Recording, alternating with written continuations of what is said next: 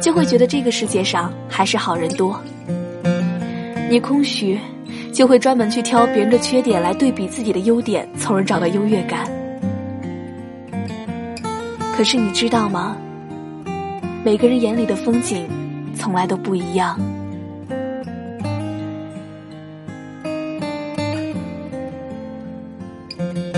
文字激动心灵，声音传递梦想。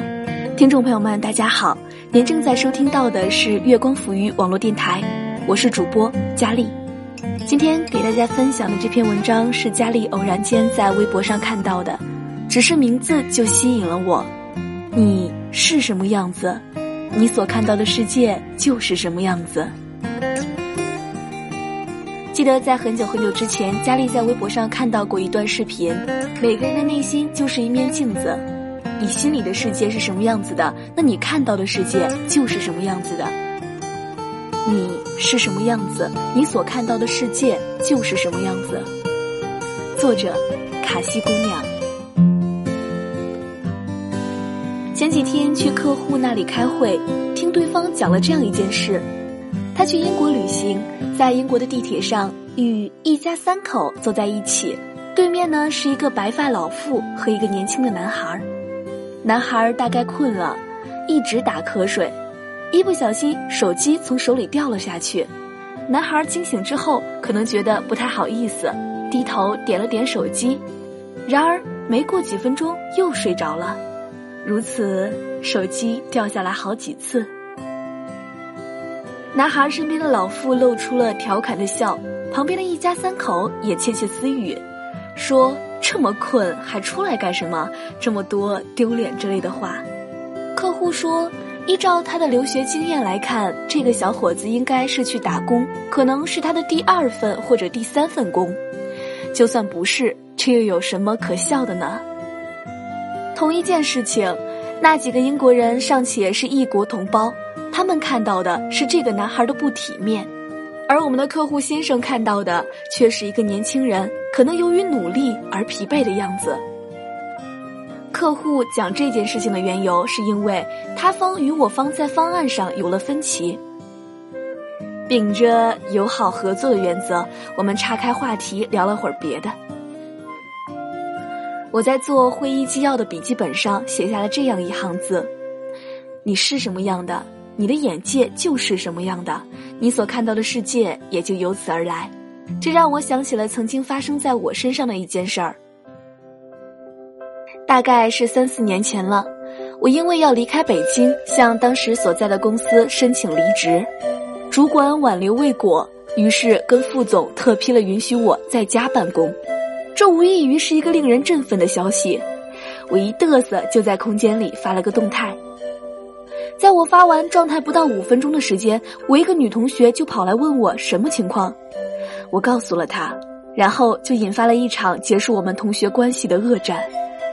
他先是用讽刺的语气跟我说：“哎呀，面子这么大，你们老板很器重你啊，怎么对你格外照顾？”一顿巴拉巴拉之后，又跑到他自己的空间里发了一条说说，原句我忘了，大意是。某某怎么这么能装？多大点事儿也值得炫耀？太虚荣了，有什么了不起？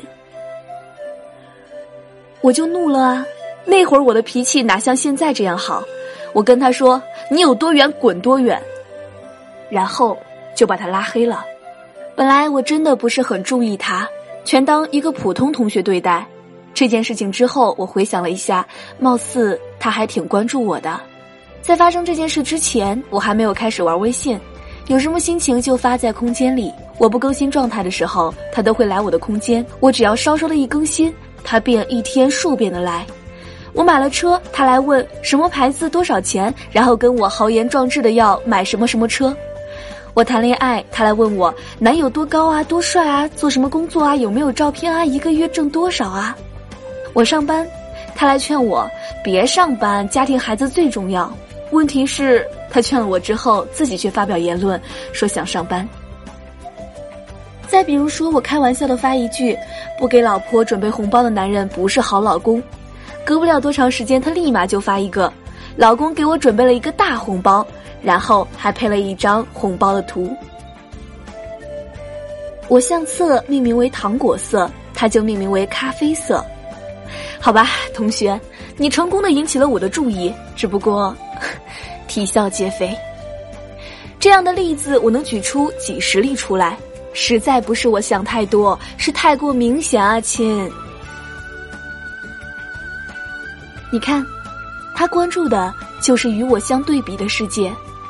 我甚至还很不要脸的想，这难道就是传说中的羡慕嫉妒恨？然而，我是多么平凡的人啊！与我相对比有什么意义呢？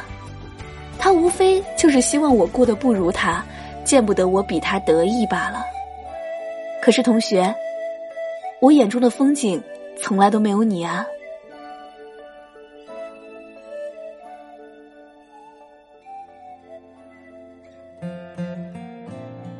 另外一个女子是我在多年前尚未倒闭的第三集认识的，我叫她泡芙小姐。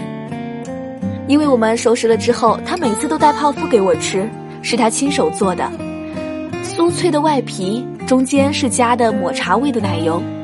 关键是什么呢？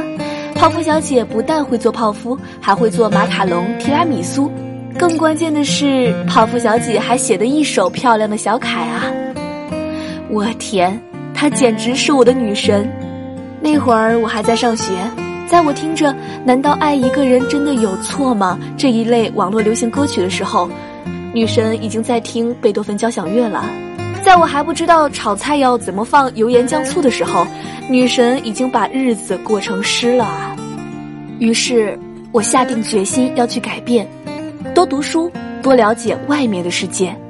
这一度也成为我后来十分的热爱烘焙的动力。也是在那一年，我一个人去了大连旅行，回来时候还特意写了一篇关于大连建筑的文章。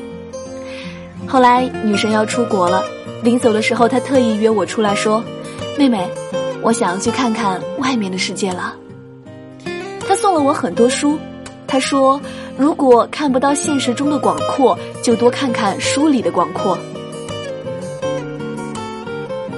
你看到的只是柴米油盐酱醋锅碗瓢盆，整天还嫌弃这个妒忌那个，那么你就只能做一个家庭妇女。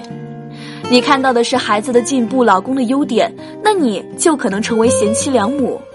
你把普通的一道菜做出好几种花样来，照顾孩子的同时，也把自己捯饬的气质优雅，那没准儿你就慢慢修炼的上得厅堂，下得厨房了。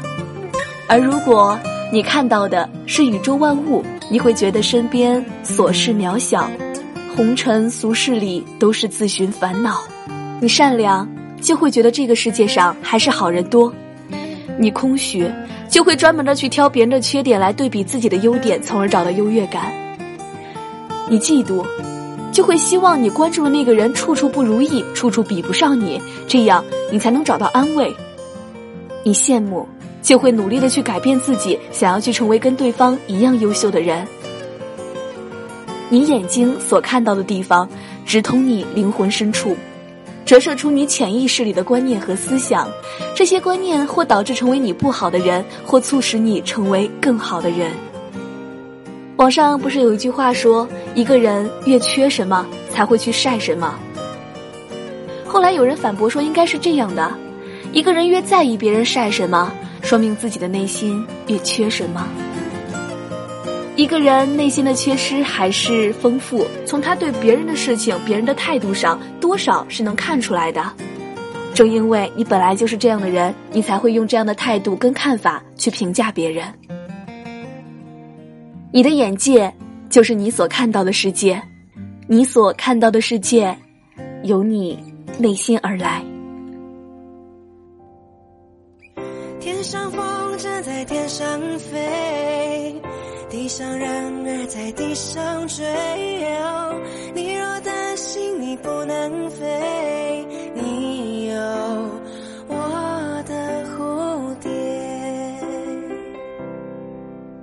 你眼睛所看到的地方，直通你的灵魂深处，映射出你潜意识里的观念和思想。也许你所看到的那些繁华盛世。并不是他所羡慕的世外桃源。也许你的风景里满满都是他，可是它的风景里从来都没有你。你的眼界就是你所看到的世界，你看到的世界，由你的内心而来。我知道你才是这世界上无与伦比的美丽。天上风筝在天上飞，地上人儿在地上追。你若担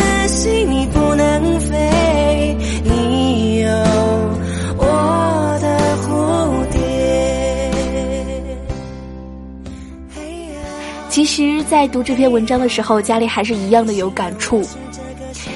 你眼中的世界是什么样子的，你的内心就是什么样子的。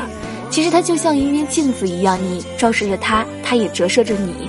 同样是一片阳光，有人可能会觉得太过于刺眼，而有人会觉得那是多么的明朗。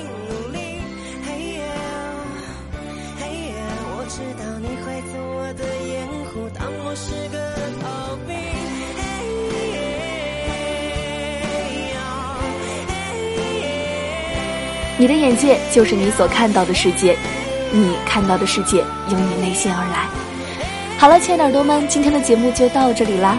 如果你也喜欢佳丽的节目，可以关注佳丽的新浪微博 LTE 王佳丽，与佳丽交流沟通更多的稿件哦。喜欢电台的话，就关注官方电台月光浮语网络电台，或者是添加公众微信“城里月光”与我们取得联系哦。我们下期节目再见。